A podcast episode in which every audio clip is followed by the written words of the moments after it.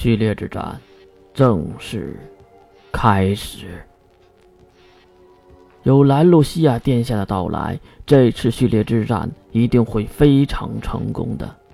那么，我宣布，序列之战第一场登场的是十七家，他要挑战的是十五家。什么和什么呀？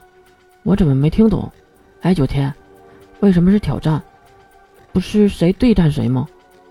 九天指着场上已经打起来的两人说的：“当然不是了，序列之战就是对自己素质不满，向高层的素质挑战的战斗啊！而且，而且什么？”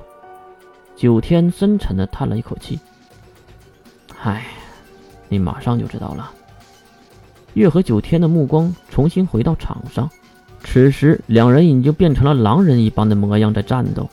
无论是啃咬还是抓挠，都显得非常的滑稽，就像两只真的狗在咬架一般。糟了！一旁的九黎说了这么一句话，看上去他看出了门道，而月什么都没看出来，歪着脑袋看着畜生们互咬。啊！会场上一声惊呼，一只狼人颈部被咬断，身首异处，死人了！什么鬼啊！月看向一旁的九天，九天也是对月点点头。是啊，你可以挑战任何一个数值，但是这场战斗中必须死掉一个。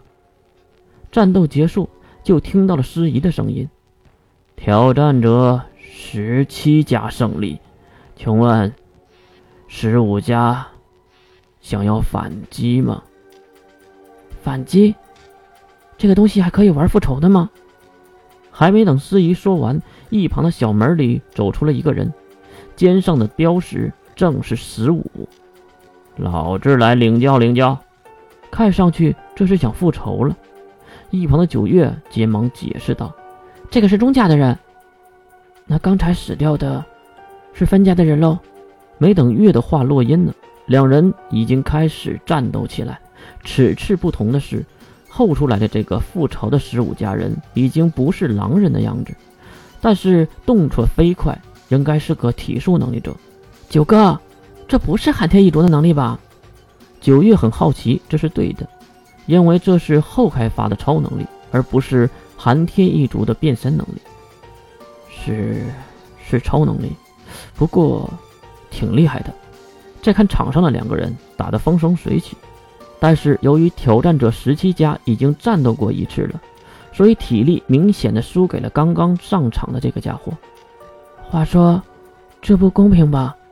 确实啊，刚才他已经战斗过一次了，估计要败了。九黎给出了最终的答案，而赛场上已经被拔出头颅的正是刚才的胜利者。司仪举起了十五家复仇者的手臂。并对大家呼喊着：“胜者十五家。”看上去还真是序列有风险，挑战需谨慎呢。这个是现场临时的挑战吗？越调侃的话，只有九黎在一旁回答：“挑战是必须提前说的，复仇是可以后加的，但是规矩嘛，是人定的。”九黎的意思就是说。就是随心情了，但是最终要死掉一方才算结束。月现在才想明白，为什么钟家必须有后代才能参加，如果没有后代就参战，那不就绝后了吗？所以没有后代就会被视为弃权，也是对的。而分家的人死不死没人关心，所以嘛，有没有后代又能怎样呢？再看战场上的战斗已经是白热化了，刚才十五家保住了自己的数字。而另一个挑战其他数字的人已经站在了台上，血腥的战斗、低阶暴力的能力，让月看得有些乏味。在余光下，月也是看了一眼一旁的金龙头，他津津有味地看着，也不知道是什么恶趣味。至于露西亚，却一直用他的大眼睛盯着月看。月当然知道他认出自己了，可是他并不会说什么，因为已经没有那个必要了。能说的都在雪谷山庄说完了，胜者二十九家。没太注意，一场战斗又结束了，一个尸体也随着抬走。话说，这不就是公开谋杀吗？下一局，十二家挑战九家。嗯，哎，月马上反应了过来，一旁的九黎也是眉毛一动。再看九天站了起来，不过又被九黎一个眼神劝退，只能默默的再次坐了下来。十二家的挑战者是分家寒天十二连，九家的守卫者是分家寒天九刀。听到个位数字被挑战，赛场上翻起了巨大的议论之音。看上去谁都喜欢疯狂的视觉盛宴呢。看，是九刀哥。九月看着场上缓慢走出来的九刀，此时九刀手握一把金色太刀，看上去月真的猜对了关于九刀的一切。